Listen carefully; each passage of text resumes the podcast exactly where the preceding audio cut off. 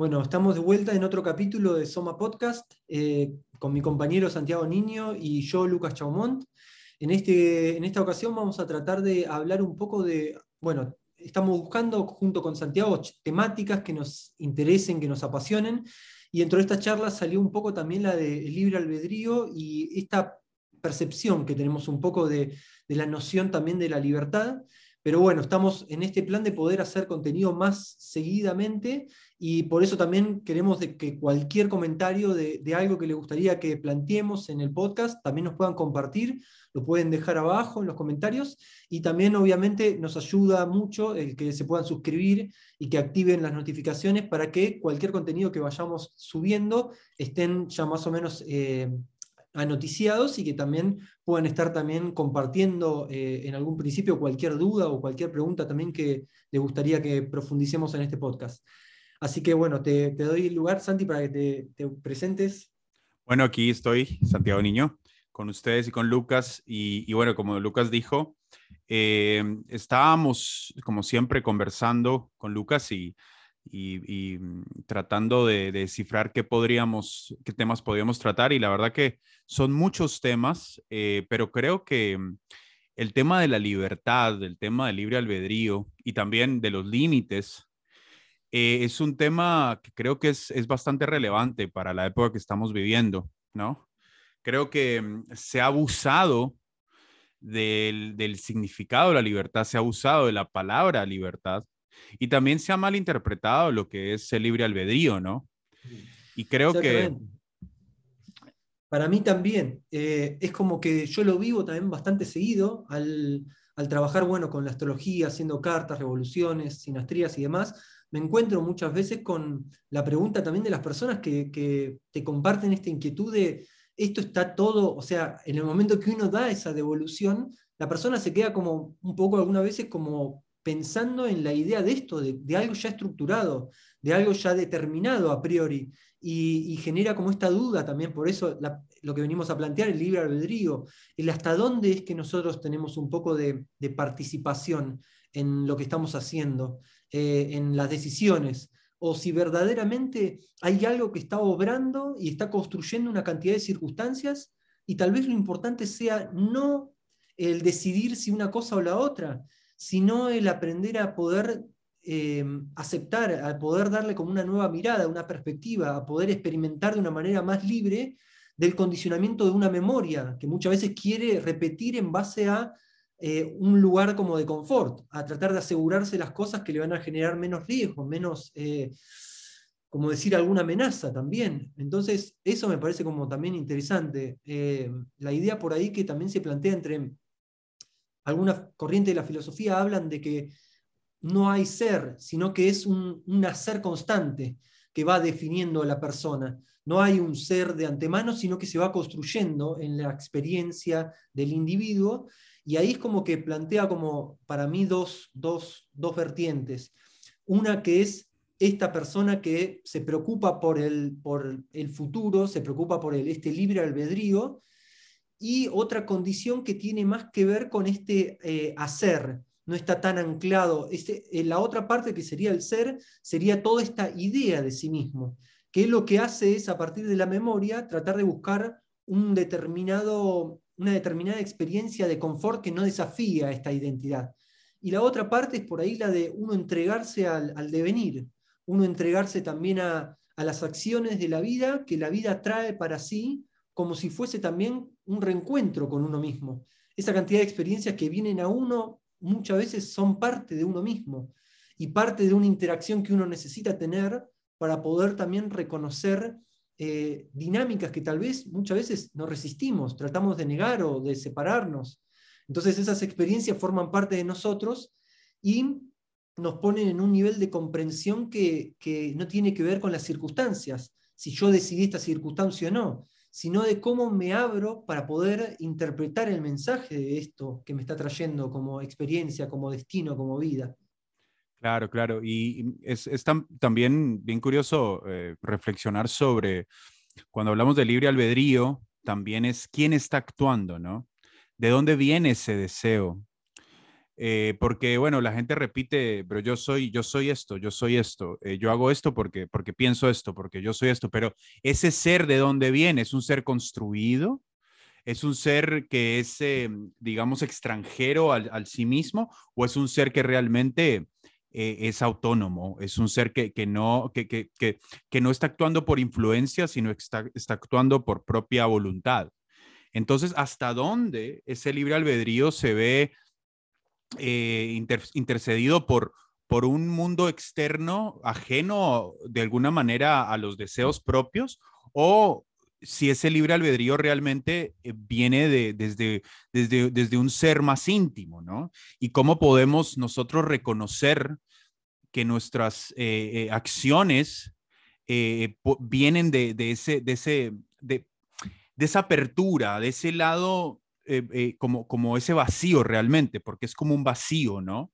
Eh, cuando hay contenido, mucho contenido en, en, en, las decisiones propias de los seres humanos, creo que ahí es donde, donde, donde, las, donde las personas se convencen de que su destino es uno y tal vez es otro destino. Tal vez, a veces yo siempre lo he pensado de esta manera, como que cuando el, cuando el ser humano se conecta con su necesidad y su deseo, cuando su, su necesidad y su deseo, o sea, lo que, lo que necesitan hacer está conectado con lo que quieren hacer, ¿no?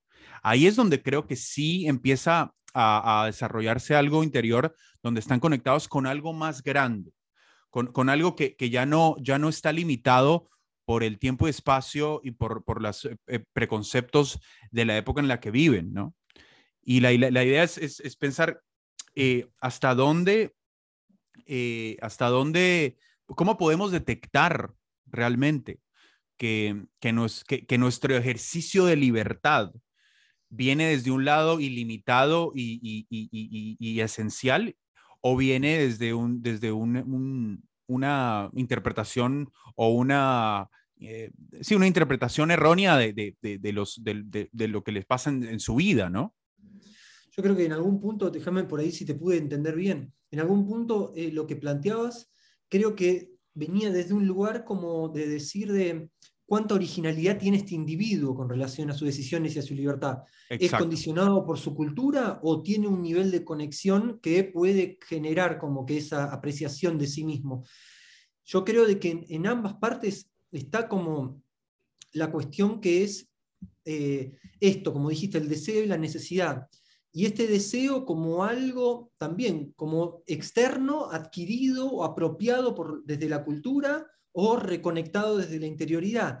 Pero también quiero poner como otra perspectiva y es la de eh, este deseo en donde no hay, en donde está como un poco más medida las, el sentido de identidad en el individuo. Porque para mí, ¿dónde está la libertad? Es cuando hay menos identidad en la astrología se ve, y que tal vez creo que hablamos en alguna circunstancia, eh, eh, esto del eje 5 a 510, 511, que es Leo y Acuario, particularmente eh, tiene una condición, que es, y particularmente mirá qué loco que vos sos de Leo, yo soy de Acuario, y estamos viendo un poco esto. Yo creo que la libertad se da en el momento en que el ser humano y, este, este, este individuo cede ante la idea de, su identidad. Ahí empieza a haber más creatividad y más libertad.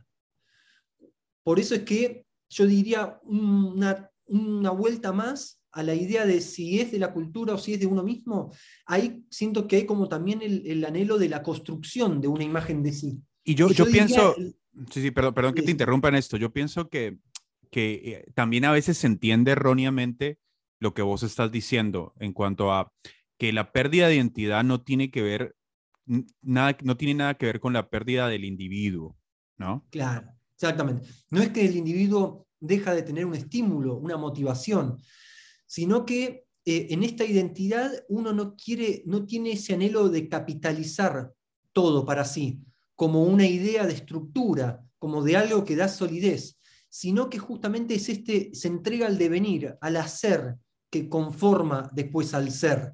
Es la cantidad de acciones que van a definir a esa persona, no la persona definiéndose a sí mismo por una cantidad de apropiaciones que hace, ideológicas y de creencias, sino que es como toda esta parte en donde el deseo, sí, se une con la necesidad, pero ya es un deseo que se entrega como que al conectarse con la vitalidad, conectarse, es un deseo de vida, no es un deseo de, de, sobre cosas. ¿Sabes no cómo? es un deseo que descansa en el objeto, sino que es un deseo de un estado de vida, un estado mental, un estado del ser. ¿Sabes cómo lo, cómo lo, cómo lo, lo, lo, veo yo? Digamos, ah, no, no soy mucho de citar, no me gusta citar, pero, pero ah, en el libro de Schopenhauer, de El mundo como voluntad y representación, él habla que somos la voluntad del mundo, ¿no? Eh, eh, hablando, es, digamos, como, como metafóricamente, somos la, la, voluntad del mundo. Entonces, yo podría interpretar lo que vos me estás diciendo como que ese deseo se intercambia por el, por, hay, hay una voluntad, hay una voluntad que, que, nos, que nos mueve a todos, pero ya no es mi voluntad, como, como mi ego, mi, mi personalidad, mis deseos, mis eh, exigencias, sino hay un deseo o voluntad que se mueva a través de nosotros y cuando nos entregamos a esa voluntad, que es, eh, es la voluntad del mundo o podríamos llamarle la voluntad del universo, si queremos ponernos más religiosos, la voluntad de Dios. Podemos interpretarlo de miles de formas, pero es esa voluntad que nos trasciende, pero que al mismo tiempo somos parte de esa voluntad, ¿no? No es que estemos separados de esa voluntad, sino que, que sacrificamos de alguna manera pero sacrificamos no como, como algo negativo, sino como que se disuelve algo en nosotros y lo que queda es una voluntad que, ya se conecta con, con, una coherencia eh, más armoniosa en cuanto al, al, cosmos, si quieres verlo, si quieres verlo así, ¿no? Yo sé que suena un poco, un poco abstracto, pero, pero por ahí podría, por, por ahí, esas son las palabras que, que, se me ocurren como para, para entender este concepto que estás hablando de cuando, cuando el deseo ya no es mi deseo, cuando ya se, se, reemplaza por, por algo más, no se pierde la individualidad, sino, sino se abre a... Uno, uno se vuelve receptáculo de algo más grande, digamos. Porque para mí, por un lado, el deseo es energía, el deseo es, cuando uno desea algo, ¿qué es lo que hace? Eh, eh, cierra su percepción y su atención sobre ese objeto de deseo para tratar de como de lograr, lograr tomar posición y posesión por eso. ¿Puedes, darme un ejemplo de un objeto de deseo, por así decirlo? Como, cuál como un objeto, como puede ser una persona, puede ser un... Claro, claro puede ser una persona, puede ser algo eh, material, particular. Eh, puede ser una posición social, una posición de, de una... O sea, algo, algo externo, algo externo a, a, uno mismo, digamos. Algo externo, exactamente. Ahora, el hecho también está en esta condición de uno poder, eh, como decías, hay una voluntad adentro nuestro, deseando. Y esa voluntad principalmente la podemos ver en nuestro cuerpo. Nuestro cuerpo tiene una inteligencia que está regulándose sin que nosotros seamos conscientes. Nosotros nos vamos a dormir y nuestro cuerpo está sanando. Nuestro cuerpo está generando miles de procesos celulares que no tenemos la más pálida idea. De la misma manera, esa inteligencia que tiene voluntad adentro nuestro, de la que formamos parte, también está como por fuera nuestro. Ese destino que podemos hablar también es una voluntad de una inteligencia que nos reúne con algo que termina siendo como que una integración, nos acerca a un principio de, de sentir también un poco esta totalidad perdida que tenemos, porque negamos, porque creamos una resistencia muchas veces a la totalidad de lo que somos. Entonces nos llegan esta cantidad de experiencias para aprender también de que eso creo que tiene que ver con la libertad, con expandir y abrir esta creencia de sí mismo que tenemos que hace de que algo lo aceptemos y algo no. Y cuando podemos tener un sí abierto ante la vida y podemos decir sí a lo que me tenga que pasar, y muchas veces, sí, uno ahora lo dice, pero cuando te tocan circunstancias de físicas de dolor, no solamente psicológicas, que también son significativas, física de dolor, obviamente que uno dice, bueno, basta, hasta acá llegué. Pero el hecho es que cuando uno aprende. Sí, hay, hay, momentos muchas veces una situación de, de dolor te transforma, te transforma tu psicología como no lo pudo hacer otra cosa. Y eso es uno también dejar de resistirse a que esto no tiene que suceder, a que esto, ¿por qué me pasa esto? A quedar en un victimismo que facilita una incomprensión de, esta inteligencia, de lo que propone esta inteligencia. Y eso me parece que es una libertad. Nos sentimos libres y en esa libertad hay una creatividad infinita. Porque justamente cuando uno se libera de la cantidad de ideas que proponen qué es lo que debería ser y qué es lo que no, entra dentro de uno una fuente de creatividad que permite a uno el poder escuchar el mensaje de lo que está sucediéndole a, cada persona y a uno mismo. Y creo que ahí es, es, esto, un estado de libertad sobre uno mismo, no sobre algo afuera de lo que me tengo que liberar. Claro, y, sabes de que mm, yo pienso de que, por ejemplo, como hablamos al principio, eh, la palabra libertad y el concepto de libertad ha sido eh, banalizado de una manera impresionante. Y yo creo que se utiliza eh, de una manera como, como propagandística, ¿no? Eh, políticamente, ¿no? Es como libertad, libertad. Pero las personas, y yo tengo esta visión y, me incluyo a mí mismo también, no estoy diciendo que, que yo sea una excepción, le tienen miedo a la libertad.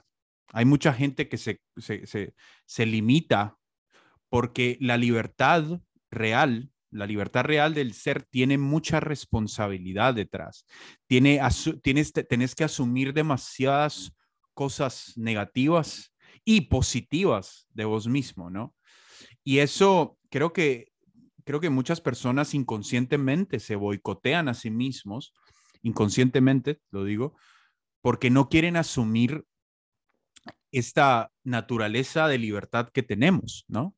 Por eso, eh, digamos, eh, se sienten cómodos eh, cuando hay dogmas, se sienten cómodos cuando hay una estructura, se sienten cómodos cuando hay un, límite, porque, mm, porque es, es, lo más, lo más eh, confortable, ¿no? Es, simplemente no tengo que asumir lo que hay adentro, porque se siente, se siente que hay algo que no está bien, que hay algo que está, que, que, que, que no, no, está cumpliendo su, su, su cometido.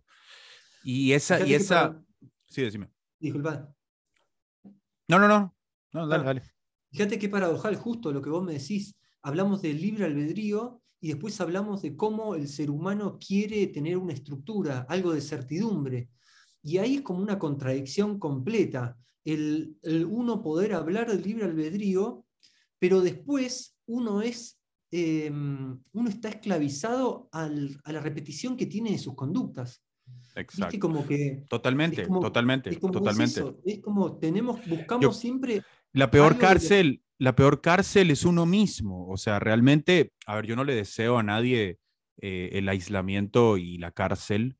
El, el, la, la, la, privación de la libertad física debe ser algo terrible, pero la mente y el corazón, digamos, cuando no son libres, creo que ese es el verdadero infierno, ¿no? O sea, si lo queremos ver así, ese es el verdadero infierno.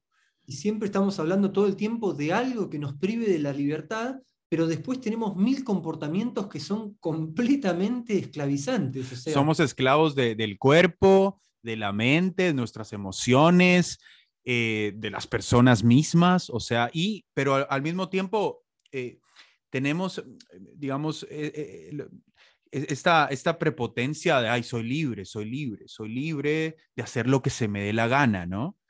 Pero esa, esa, esa, esa, esa, esa, esa frase sería, soy libre de ser esclavo de las cosas que me gustan, prácticamente. Exactamente, exactamente. Yo creo que tiene que ver mucho con eso, con la idea de que el ser humano cuanto más se llena de, de intenciones de libertad, es que más comportamientos eh, esclavizantes tiene en su conducta. Entonces, eh, em, pugna por esa búsqueda y tratar de imponerle al otro sus libertades, cuando en realidad tiene comportamientos que lo llevan a un nivel de, disociación.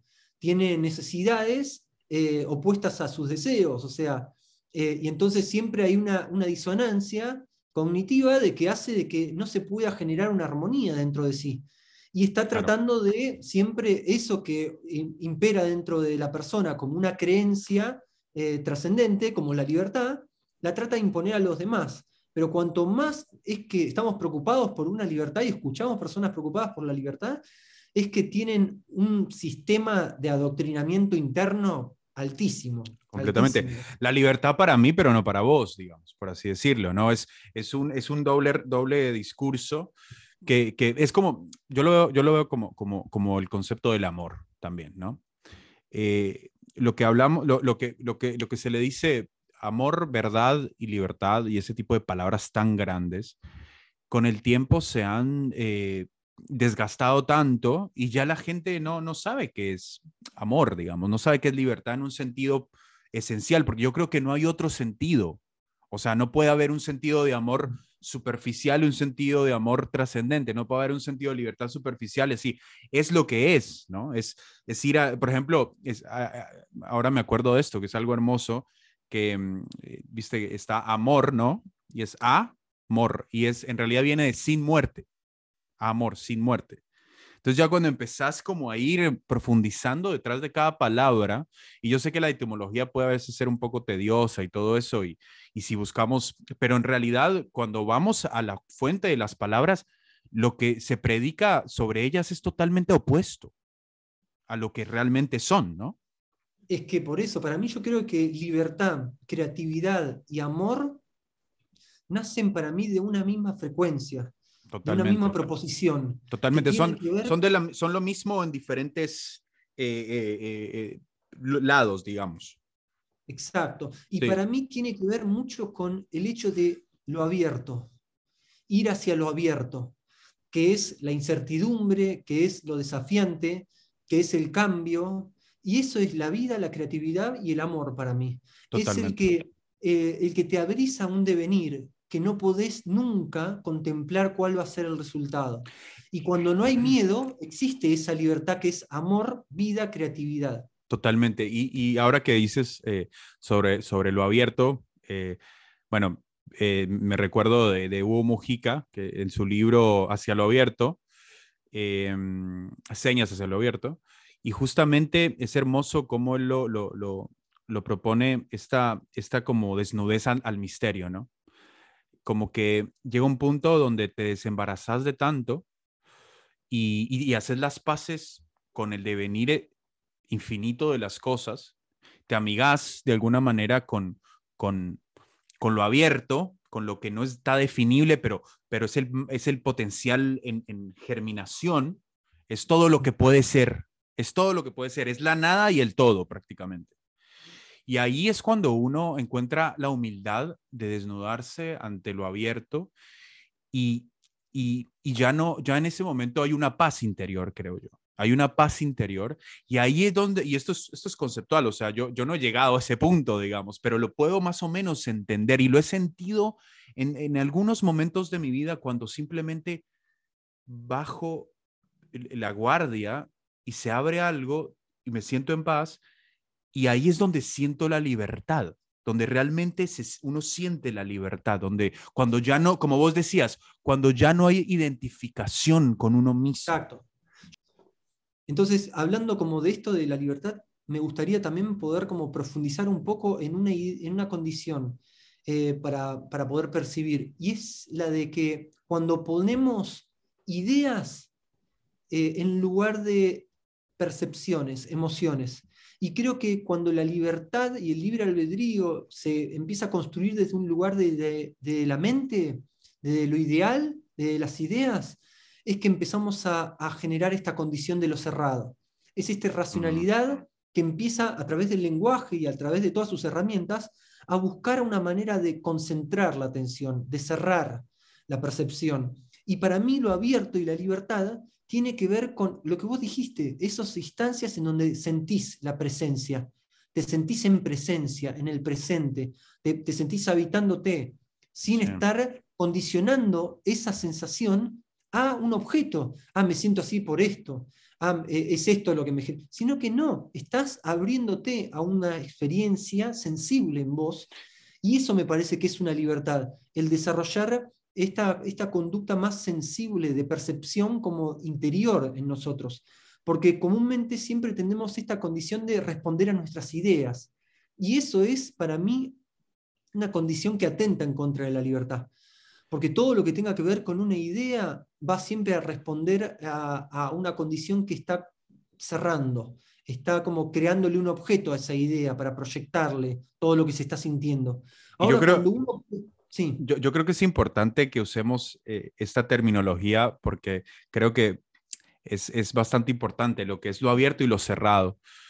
Eh, lo cerrado, o sea, cualquier cosa que cierre la expresión del ser humano en, sí mismo, ya de por sí es, es algo que, que, que, que, no, no, nos nutre. Lo que abre, lo que, lo que, y, y, es curioso que hablas de ideas, de dónde viene la, la, la, palabra ideología, ¿no? Cuando la gente se, se consume en ideologías, en ideologías prestadas, en, en, ideologías que, que, lo hacen sentir como que es parte de algo, como que tiene una identidad, ¿no? Y por eso creo que que la filosofía occidental ha, como insistido mucho en esta cuestión del individuo, ¿no? Porque cuando, cuando, cuando nos enfocamos en el individuo, nos enfocamos en la autonomía del ser y no en, el individuo como un colectivo que, prácticamente es parte de una masa, eh, una masa que, que, no, que, al, fin de cuentas no hay nada eh, soberano en, esta masa porque cada parte de la masa es una copia de la otra parte y de la otra parte y de la otra parte, ¿no? Entonces, creo que como vos decís muy, muy, muy acertado, cuando las personas pueden realmente eh, como atender a sus emociones y poder descifrarlas y poder, porque no es algo fácil, yo pienso que, que las personas eh, yo sé que esto puede sonar raro, pero aprender a sentir también, ¿no? Aprender a, sentir. Es que no es, uno no solo aprende con, la mente, uno aprende con, con, las emociones también. Y, al principio, escuchar a las emociones y poder conectarse con ellas puede ser algo, es como, como cuando, cuando uno, uno empieza a, aprende a caminar, ¿no? Pero, pero yo creo que, que, en, en un desarrollo eh, constante de, conectarse con, las emociones, uno empieza ya a reemplazar lo que el mundo te dice que tenés que sentir y uno empieza a sentir y tal vez ese sentir puede ser muchas veces contradictorio con el, status quo que hay afuera, ¿no? Y entonces yo creo que eso a veces es, por, por eso es que a veces mucho la gente se, se deja eh, abatir por, por ideologías y, se, y se sumerge en esto porque porque quiere verse reflejado en el mundo, quiere, quiere ser acompañado, quiere ser aceptado. Entonces, no, como que bloquea todas las emociones que pueda tener en contra de algo que parece ser lo correcto y ahí es donde se, se, sumerge en esta, y ahí, ahí bloquea lo, lo, lo, o sea, se, se, cierra lo abierto, digamos, y pierde libertad, por así decirlo. Para mí también está buena la idea de pensar por qué o cómo percibimos la, percepción de, y la idea de que uno, como parte, parte del colectivo, pierde identidad y singularidad. Es como que uno tiene que ser diferente, distinto, y que mm. si se une al colectivo, es como que tiene que ser para colonizarlo, para ser alguien único, con una singularidad eh, distintiva. Y para mí es como que también es eso. Esta es otra idea que nace de la condición de no poder sentirse en un nivel de, éxito ya de por sí, de lo que es vivir, sentirse en un nivel de abundancia, en un nivel de conexión, en un nivel de autovaloración, que eso de alguna manera te pone en, una situación en donde te permite cooperar con mayor apertura, con mayor fluidez. Ahora, siempre tenemos esta idea de que eh, si coopero, si, me, si, si, entro dentro del colectivo, me pierdo, me pierdo. Me distingo, me pierdo. pierdo singularidad. Pero ¿sabes, sabes cómo, cómo lo veo yo? Yo lo veo como, primero hay que alejarse para acercarse. Es decir, primero hay que desarrollarse uno mismo para después, con, con coherencia y con claridad, poder ser parte de un, de un colectivo, de cooperar con un colectivo, de, poder, porque uno no, a ver, yo no digo, yo no digo un individualismo totalmente, digamos, como extremo, yo digo un, un, autoconocimiento suficiente como, como para que podamos ser parte de un colectivo realmente. Eso es, es como poder ver las cosas desde, desde, desde atrás, alejarse un poco, quitarse el ruido del mundo, reflexionar hacia adentro y después volver a ese mundo, volver a ese colectivo, volver a, ese, a, ese, a, ese, a, ese, a esa cooperación, pero, pero ya con una, una integración que, que, es más, va a ser mucho más productivo para el colectivo que si uno simplemente es un seguidor ciego de, de una ideología, ¿no?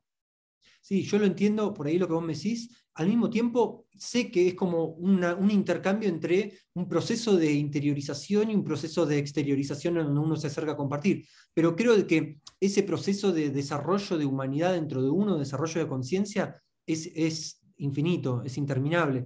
Entonces, es como todo el tiempo está. Eh, Estar claro, claro, no, no es, claro, no es totalmente, no, no, o sea, no, no, no quise decir de que, bueno, listo, eh, ya, ya aprendí todo lo que tengo que aprender, ahora regreso. No, es un intercambio constante para mí, es un, es un, un ir y venir, un ir y venir. Es como, te lo pongo así, es como, como ir a la naturaleza, ir a la ciudad, ir a la naturaleza, o sea, como que te vas, vas oscilando entre diferentes mundos y, vas agarrando un poco de lo, y vas, vas, vas como nunca, nunca quedarse en un lugar mucho tiempo, prácticamente.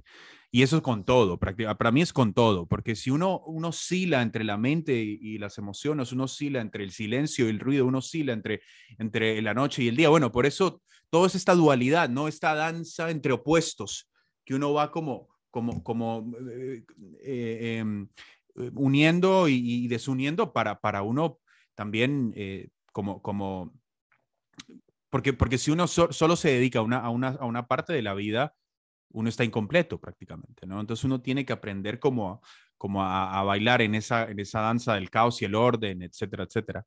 Pero bueno, vamos a hacer una pausa y regresamos. También me parece interesante un poco como para, para charlar, es el tema de también veo y muchas veces presiento la idea de que esta percepción del libre albedrío nace como de un lugar de, de fragilidad, de vulnerabilidad de que muchas veces, ¿por qué no podría ser una condición en donde ya tenés a una experiencia que te está marcando como un límite, te está marcando como una estructura en donde va a existir dentro de esa estructura tu movimiento como destino? ¿Por qué no estaría siendo como algo que nos genere como un poco de esto, de creatividad y de voluntad, siendo como una resistencia? Te tocó este marco de experiencia y está dentro de todo este perímetro que tiene que ver con esta cantidad de experiencias, de dificultades, de dolor, pero muchas veces esta idea que tenemos del libre albedrío la siento como que nace de un lugar como de, evitar. Yo quiero decidir para evitarme el dolor, como siempre desde este lugar como más desprotegido y desde una eh, fragilidad vista desde un lugar como de más de victimismo. Eh, que se quiere como eh, evadir en algún punto, no mirándolo así como una posibilidad de que, bueno, está bien, va a estar cosas determinadas en mi vida, pero va a depender de mí y de mi capacidad para poder transformarlas en una experiencia en donde yo me pueda anclar, en donde yo me pueda construir desde ahí. Y no verla como, no, yo quiero construir el mapa completo de mi vida, porque de esa manera lo único que voy a estar construyendo seguramente van a ser todos éxitos, todas condiciones de confort. Claro, como la frase New Age, crea tu realidad, pero en realidad es como cuál realidad estás creando. De, quién es esa realidad que estás creando. Entonces, es como, para mí, y, yo creo que esto es, esto, esto es muy, muy importante en cuanto a la astrología, vos que sos astrólogo, cuando vos haces una carta y ves el mapa astrológico de una persona, es obvio que hay, hay, hay, hay eh, potencias y hay restricciones hay, hay, hay como un juego entre libertades y límites también. En ese marco de, de, impresión astrológica, no todos somos iguales y algunos tenemos facilidades para ciertas cosas, otros tienen para otras. Entonces, si bien creo que eso es flexible, ¿no? Y que uno puede cambiar el trayecto de su vida, independientemente de eso, llamémosle destino o llamémosle como una, eh, como, como un tipo de, de, esencia que ya, que, con la que ya venimos, entre esa, ese marco hay límites, hay, hay, hay, hay algo que, que, nos está queriendo eh, eh, pujar hacia algo, ¿no? Y, y, y, en, y, en, y, en, ese algo pueden haber límites, pueden haber restricciones. Y, creo que si estamos hablando de un proceso de evolución consciente en, del cual somos parte, tenemos que tomar en cuenta que los límites son importantes. O sea, si no, es simplemente una libertad esquizofrénica absoluta y no hay ningún, ningún fin trascendente, solo es una experiencia desbordante de libertad. Y eso creo que no, no, no, no es esa la libertad que yo, que, a la que yo me refiero y no creo que es la, a la que vos te referís tampoco. Sí, creo como, como vos decías, por el lado de la astrología hay eh, esto, que es el intercambio que existe entre Urano y Saturno, que particularmente son dos regentes de un mismo signo que es Acuario, que también habla mucho de la libertad. Pero en esta condición que Urano representa un poco más este aspecto de la libertad, está unido con Saturno, que es la estructura y la responsabilidad, el límite.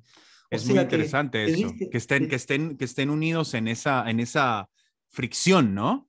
confluyen de perfectamente. Lo que pasa es que el psiquismo del ser humano hace que eso se vea contradictorio de que la libertad no puede ir de la mano con un sentido de límite, de rigor, de responsabilidad, de, condición más estricta.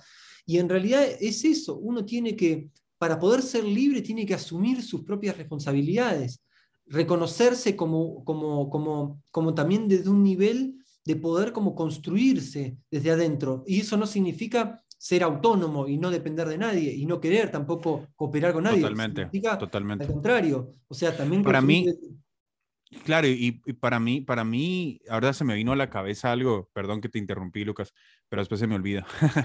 Eh, se me vino a este Joseph Campbell y su libro eh, Las mil caras, no, no, recuerdo bien el nombre, pero, pero ahí habla él del mito del héroe y, hay un capítulo que habla del llamado, ¿no? Como que hay un llamado, como que hay un punto en la vida de, de un individuo donde más allá de todas las distracciones del mundo, físico y, de sus banalidades y etcétera, etcétera, que también son parte del, camino, pero igual hay un llamado, ¿no? Hay un llamado que, que tal vez al principio es muy imperceptible, pero a medida de que la persona va desarrollándose, ese llamado se hace más fuerte. Y yo creo que esto es algo más abstracto, pero yo creo que cuando uno responde a ese llamado, creo que uno ya es, para mí eso es, eso es como, como una comunión con la libertad individual de uno. O sea, la libertad solo toma sentido cuando está, cuando está alineada con el camino, con el trabajo, con el, trabajo en, sentido espiritual, te lo digo, ¿no? No en sentido de, Como que ahí es donde yo creo que uno ya se alinea con algo que, que, que donde uno puede ejercer la libertad más genuina, más, más, más pura, si lo quieres ver así. Cuando... En ese llamado por ahí es el momento en donde más existe una responsabilidad y un trabajo, porque es el de darle una ruptura a un status quo que está proponiendo la personalidad. Quiere todavía sostenerse en una repetición de la que le es habitual y este llamado propone como esta disrupción, este cambio. Eso también es un poco... Y en ese cambio es como saber hacia dónde y qué voy a construir. En este llamado hay como una, un espíritu de materialización hacia algo nuevo. Eh, que salirte de esta esfera de, lo que uno ya tiene como capitalizado y que está tratando de explotar constantemente, extraerle siempre algo nuevo cuando ya está completamente agotada la experiencia de, esa, de esa condición. Entonces, el llamado muchas veces tiene que ver hacia, hacia ese salto al vacío, hacia la incertidumbre. Hacia y eso, y, esa, creo que ese salto al vacío, esa, porque viste que como vos hablabas de, cómo las personas, eh, incluyéndonos a nosotros, cuando hablamos de las personas, no es que estemos diciendo que nosotros no, tenemos estos problemas para nada. la locura. Sí. Claro, total. Pero, pero viste que, que existe esta cuestión de, de tenerlo todo seguro, ¿no? De tenerlo todo eh, a la mano y no, sin que haya incertidumbres y todo eso. Y cuando cuando uno realmente salta al vacío, a, lo desconocido, ahí es donde pasan, empiezan a, comenzar, empiezan a, pasar cosas interesantes, ¿no? Es cuando uno ya no sabe, que, uno no tiene un, mapa de lo, que, de lo que hay, es simplemente uno responde a eso que, que ni siquiera tiene algo eh, eh, muy claro en lo que es, pero, pero, pero pero el impulso es suficiente como para que uno dé ese salto. Y tal vez ese salto está tan en contra de todo lo que esa persona es, que puede ser, por eso le llaman a esto la, la disonancia cognitiva, ¿no? De que, de que eh, eh, las emociones están en contradicción con la mente y viceversa. Es como que, y, y, hay un sufrimiento muy grande, ¿no? En, ese, en, esa, en, ese, en ese saltar, en ese sacrificio que se hace hacia, hacia lo desconocido, porque en ese desconocido tal vez estamos desmembrando todo lo que hemos construido como nuestra persona, como nuestra personalidad. La máscara se derrumba. ¿Y qué lo va a reemplazar? Y ahí está el gran miedo. ¿Qué va a reemplazar la máscara? Si hemos, hemos, eh, eh, eh, nos, hemos, nos hemos esforzado tanto en construir esto, ¿qué va a reemplazar? Y entonces yo creo que también ahí viene un miedo a la muerte psicológica de alguna manera. ¿No? Yo creo que en este punto, cuando sucede este, este llamado y algo que te convoca, es porque estás en un punto en donde ya está agotada una cantidad de energía, de fuerza vital. Y comúnmente cuando dijiste hay que hacer un gran sacrificio, creo que no. A ese salto es, menos, es menor el sacrificio que el de sostener la máscara de, lo que ya totalmente. está No, totalmente. Está quitando vitalidad. si, se, si se supiera qué hay detrás de ese salto, no sería un sacrificio realmente. Pero el sacrificio es no, no hacia el salto, sino a soltar, arriesgar lo que, lo, que, lo que venís construyendo, digamos. sería sacrificar eh, una ilusión.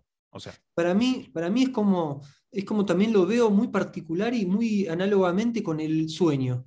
Estamos muy acostumbrados a vivir demasiado con los ojos abiertos y perdimos un poco la confianza de la intuición, de vivir un poco desde adentro, cerrando los ojos. Mm.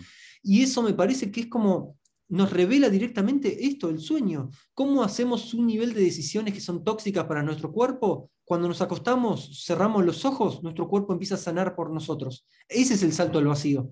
Cuando cerramos los ojos y empezamos a dejar de querer tomar todas las decisiones, hay algo que está tomando decisiones por nosotros. Y lo hace desde una inteligencia que sabe qué es lo mejor para nosotros, mejor que nosotros mismos. O sea, el tema es que es eh, súper em, bondadosa esa, esa condición de, saltar. Ahora está toda esta estructura de ideas del suicidio, como de decir, acá se está muriendo una estructura, estoy dando muerte a toda una planificación y a un programa de vida eh, en pos de un salto al vacío. Pero en realidad es comúnmente eso, ese salto al vacío es un salto hacia un lugar de lo desconocido en donde está nuestra naturaleza, si es que sentimos también que este, este, esto que nos convoca, este llamado, nace como algo que está en sincronicidad con todo.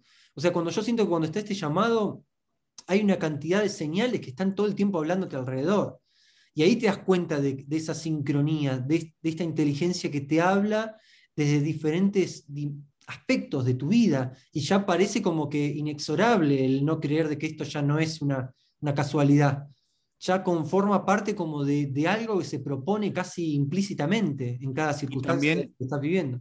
Totalmente, totalmente. Y también, ¿sabes qué? Ahorita se me vino algo. También es hacer las paces con el, con el hecho de que, de que la vida es un, es un cambio constante, ¿no?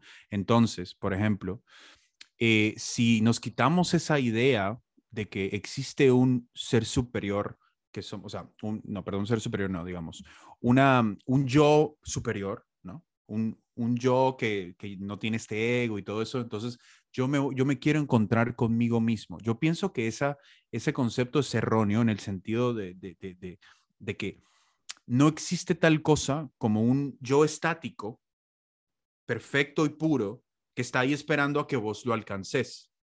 Yo siento de que las personas cuando hacen la, las paces con el hecho de que ayer era una persona, hoy soy otra y mañana seré otra, y será así sucesivamente por la eternidad, entonces ya uno se deja de querer como abrazar algo, como, como, como, como aferrarse a algo, porque todo es un cambio constante y si el universo no fuera así, sería error, sería un error, porque creo que el universo es una, un organismo en, creativo, es pura creatividad y, la creatividad no puede suceder sin cambio constante y sin libertad. Y entonces, eh, yo sé que eso es, es como muy difícil. Una cosa es pensarlo y otra cosa es sentirlo, ¿no? Es, totalmente, pero, pero hacer las paces con, con, con, con esa identidad que va cambiando poco a poco y que nunca va a dejar, nunca va a llegar a un, oh, me autorrealicé, oh, ahora sí soy yo completamente, soy integrado completamente.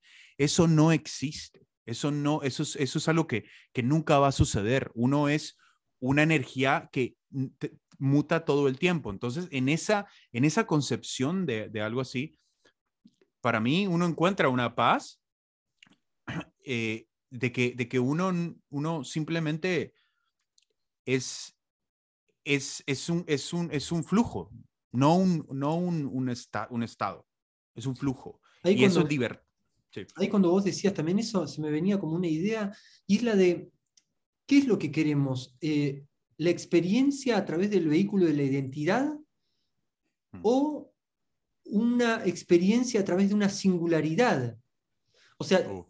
¿Sentís que entran en contradicción? Porque para mí podemos no tener esta condición de aferrarnos a una identidad y al mismo tiempo tener una singularidad de experiencia. Totalmente. Totalmente, totalmente. Creo que lo que queremos es experimentar la vida de un nivel singular. Es, nuestra, es, eh, en nuestro psiquismo se está viviendo como porque, Porque la identidad. Que estar como que anclándonos en una, en una como condición demasiado depredadora, que es la claro.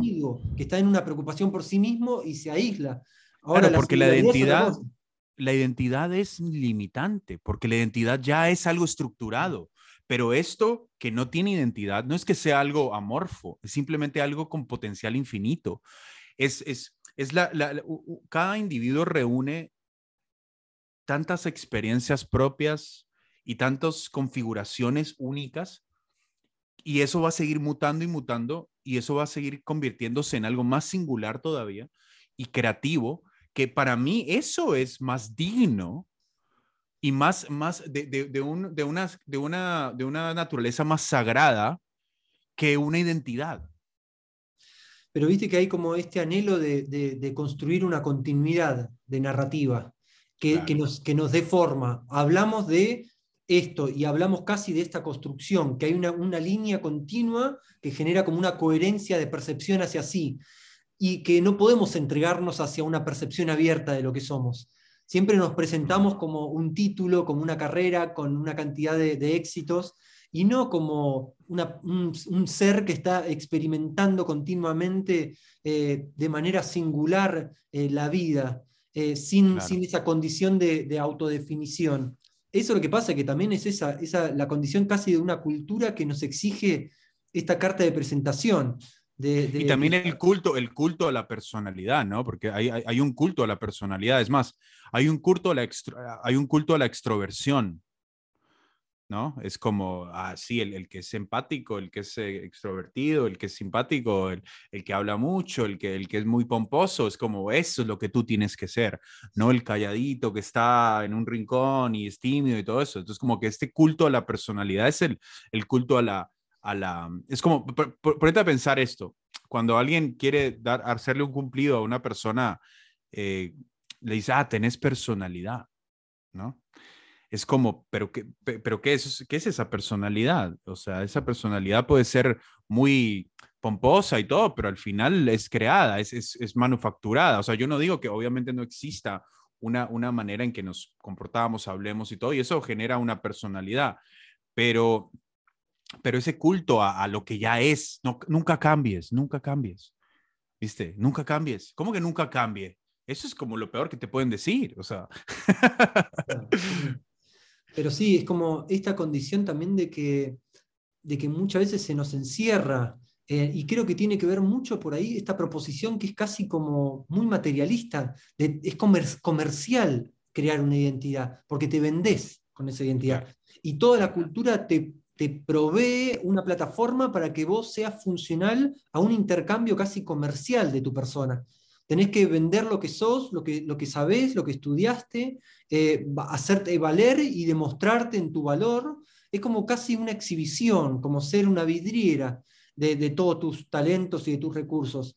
Y no valerlos desde un nivel de tu interioridad, que no tiene que estar haciendo como una ostentación de todo eso, y eso creo que es la singularidad. Se vive más en silencio, se vive mucho más de manera contemplativa. Y esta identidad es un poco el exceso de la extroversión. de esta condición de, mostrarse como pantalla de sí mismo eh, y proyectar sobre esa pantalla la mejor película que queremos ver para nosotros mismos. Por ahí no tiene que ver ni siquiera con la realidad. Pero el hecho es esto, como muchas veces esta identidad está muy solventada por un modelo materialista que te propone este intercambio comercial casi con lo que sos y que te vendas fuera de lo que sos. O sea, vende lo que quieras. Claro, fuera, de lo que sos. Y en esa, condición terminamos vendiéndonos, vendiendo nuestra interioridad, nuestra esencia, por una idea todavía más apetecible para una cultura, para una sociedad. Me muestro de esta manera porque es, parezco más importante, porque se muestra más sensual, porque se muestra lo que sea. Entonces ponemos en valor algo que traiciona en algún punto eh, algo de lo que ya somos, ¿no? lo que tenemos que conquistar o lograr. Es, es como esta cuestión de, de, de adornarse, ¿no? De, de, ponerse cosas encima solo para ser funcional a una maquinaria y a una eh, producción propagandística. Es, es, como, eso para mí, o sea, yo entiendo que muchas personas eh, necesitan eh, mantenerse económicamente y a veces tal vez no tienen opción, pero creo que en esa encrucijada es cuando realmente está ese salto al vacío, ¿no? Es cuando uno realmente es capaz de arriesgar todo por, por, por, ese, por ese llamado que, que, que muy en el fondo te dice, no, no es lo correcto, no es lo correcto. O sea, sí, pueden haber miles de razones por las cuales lo puedes hacer, pero hay una sola razón que es la correcta y es la contraria. Y eso es, muy difícil llegar a esa decisión, o sea, y yo creo que ahí es donde, donde se definen las vidas de las personas, ¿no?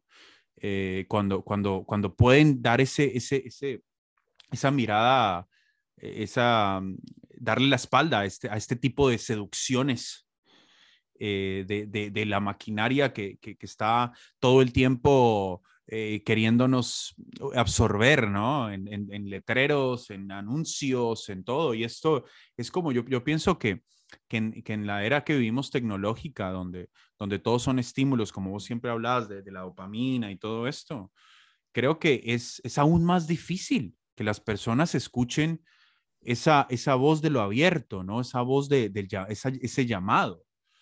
Eh, es, es, es, es, muy complicado. sí, yo creo que es eso, cómo, cómo hay de repente tal vez una estructura cultural, tal vez no tiene a una persona, a un grupo, sino que es casi como una tendencia construida de manera colectiva a, a, tener que prestar demasiada atención al afuera. Por eso digo este libre albedrío y vemos siempre, cuando hablamos de eso, casi siempre percibo que las personas eh, denotan circunstancias como para definir la libertad de decisión. Y que verdaderamente yo lo veo completamente opuesto. Lo veo en una condición como de, un sentir que da libertad. No de una circunstancia de si decido esto, si no decido lo otro, si me tiene que pasar esto o no me tiene que pasar, sino como de algo de, la interioridad. Eh, y que muchas veces es eso, como que van, en algún punto tenemos como una ruptura muy grande y que estamos viviendo siempre desde una exterioridad, eh, en donde siempre estamos poniendo demasiada atención en lo que nos sucede por fuera y no damos la suficiente importancia a la voluntad de lo que se puede cambiar, la creatividad que tenemos y la libertad creativa para poder cambiar cómo nos impacta eso, cómo, cómo se impregna en nosotros la percepción que, moviliza por dentro. Y esa es la capacidad, ahí, hacia ahí tiene que ir la decisión. Tiene que ir hacia este lugar emocional que puede crear ya otra respuesta, que puede crear otra realidad. Y desde ahí se construye para mí este libre albedrío, no en la fijación de querer modificar el afuera, de querer tratar de definir como que una cantidad de circunstancias o no. O para mí tiene que ver con nuestra interioridad, logrando como este, este cambio, logrando como que esa posibilidad de gestar la realidad desde un nivel como que emocional, desde un nivel de poder sentir esa, esa, esa voluntad también que, es como de lo trascendente. Y también, también más, no, no solo, no solo la, no solo, no solo pienso que lo, emocional es, es, el único que tiene que trabajar ahí, yo pienso que cuando, cuando la mente y la emoción están sincronizadas es cuando se toman las decisiones más acertadas, porque una persona que solo vive en sus emociones y, no vive en su mente también es, es, un, es un caos para, mí, ¿no? Es como... yo dividiría de esta manera, es el pensamiento el vehículo. El vehículo te lleva hacia una hiperracionalidad o te lleva hacia una, hacia una conexión de, sensibilidad. No es ni una cosa ni la otra. O sea, no es que cancelás eh, la mente. Esta inteligencia sigue estando, es, es una capacidad de atender, de prestar atención, de, enviar energía como un nivel de conciencia. Entonces, no es que se pierde, uno cae en un nivel de subjetividad y pierde todo tipo de coherencia cuando bueno, entra emoción. Totalmente. Yo yo tengo una pregunta, Lucas. Hay algo que siempre siempre me, llamó la atención y es, esto, esta cuestión del libertinaje y la libertad, ¿no? De que las personas eh, libertinas, entre comillas, eh, listo, dicen, bueno, yo, yo no soy de nadie, yo tengo sexo con todo el mundo, tengo mil parejas, papá y todo. Y creo que, que esa, esa visión de libertad es, un, es una cárcel realmente.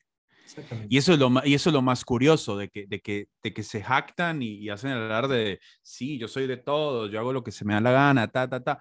Y para mí eso es todo menos libertad.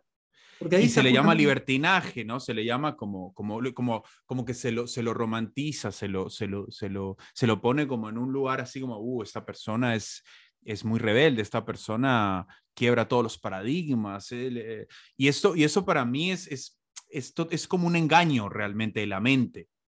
En, la astrología la libertad está muy asociada con Urano y Urano es como el vacío creativo, la ausencia de forma. Y en eso que vos me decís, es la libertad en el sentido de salir de esta estructura. Yo no quiero vínculos que son una estructura para mí, una, una, carga. Y eso es poner la libertad en un objeto y querer liberarse de eso. La libertad es una, es, una, es una ausencia de todo eso, de esa dependencia. Es una claro, es una ausencia, no hay objeto realmente. O sea, no te cuando te seguís rebelando en contra de algo, estás siendo esclavo de eso.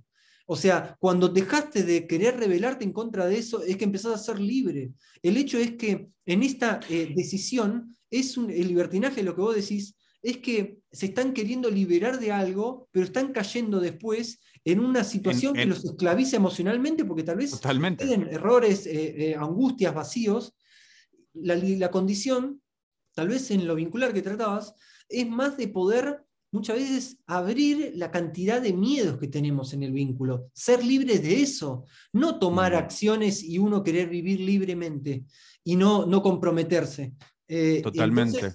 me parece que... Es más, es más, yo creo que, que también se podría decir de que de que la libertad es también la libertad de, no, de, la, no acción, ¿no?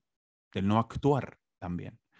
Pero también no significa no comprometerte. Creo que hay una no, no, no. comprometerte. No, no, no, claro, claro, obvio, obvio, porque, claro, es, es, también, también esa contraparte, porque la libertad tal vez también se puede a veces malinterpretar con, con que es, es, siempre algo que, que, actúa, que actúa, que actúa, pero también en el descanso de, del, del, no actuar, en el, en el eh, como que con, en, esa ansiedad de siempre tener que decir algo, siempre tener que hacer algo, es como que también una, un, como, como una restricción de alguna manera, o sea, saber, saber cuándo actuar y cuándo no, saber el silencio también, la no acción es, una, es, una, es una forma de libertad también, de alguna manera, ¿no? Yo creo que ahí en la no acción por ahí es como muy, muy al estilo también de lo, de lo más taoísta o oriental. De lo taoísta, sí. Y eso por ahí muchas veces para el occidentalismo que tenemos en nuestras mentes tiende a, confundirse como una pasividad,